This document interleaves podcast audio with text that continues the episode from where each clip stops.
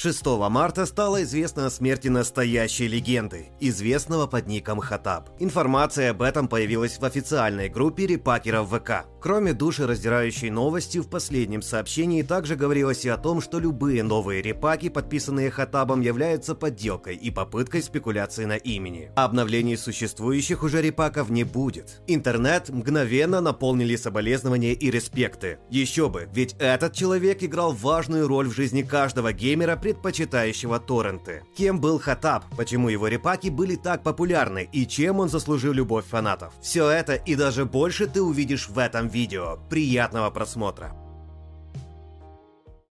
Большинство перестали посещать торрент-трекеры. Их заменили Steam и консольный гейминг.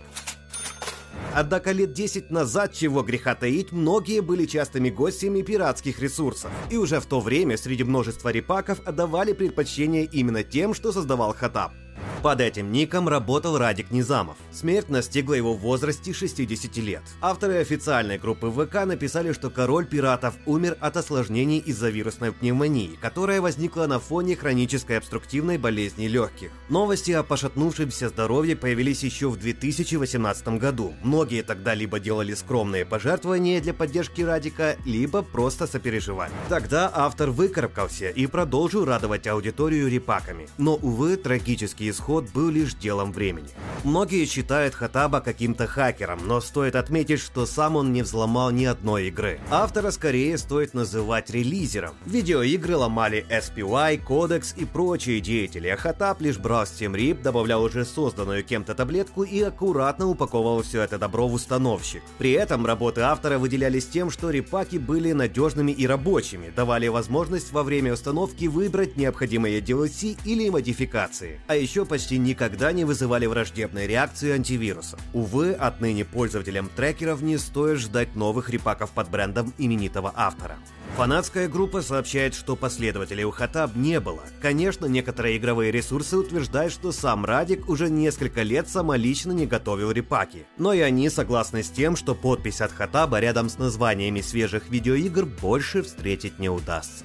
Однако не все выражали скорбь. Сотрудник 1С Publishing Виктор Зуев пожелал репакеру гореть в аду и сравнил автора с Гитлером, ведь тот устраивал геноцид разработчиков. Реакция пользователей Твиттера была молниеносной. В ответах слова Зуева немедленно раскритиковали, после чего тот удалил твиты. Однако многие скриншоты уже успели разойтись по сети. Впрочем, хоть игровой журналист и убрал записи, но от своего мнения явно не отказался. Хотя и признал, что перегнул палку. И все же обсудить проблему влияния пиратства на индустрию точно стоит.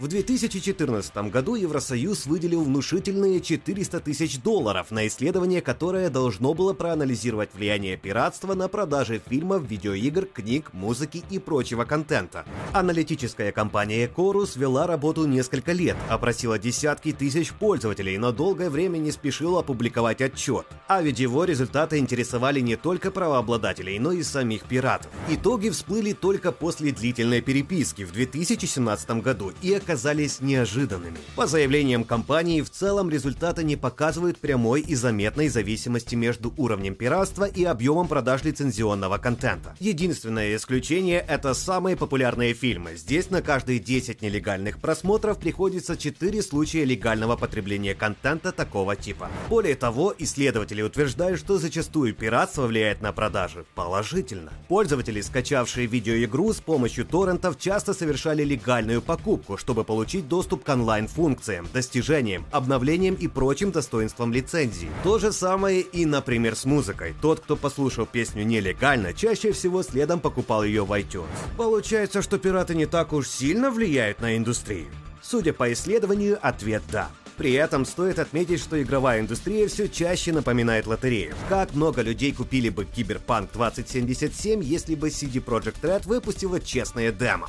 Именно поэтому стоит выразить благодарность разработчикам Outriders или System Shock, ведь они дают возможность пощупать игру, оценить механики и принять взвешенное решение. Кто-то вспомнит про систему возврата в Steam, вот только чтобы сделать корректные выводы о той же Outriders потребуется куда больше двух часов. Так что тех, кто предпочитает скачать очередной торрент, а не покупать кота в мешке, вполне можно понять. Но редакция VG Times настоятельно рекомендует покупать лицензионные игры.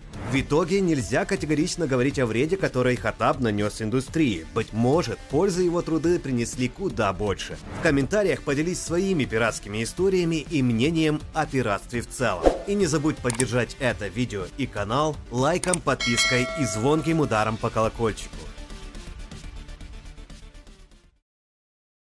Уверенно можно сказать, что Радик Низамов был выдающимся репакером, и второго такого уже не найти. Земля пухом.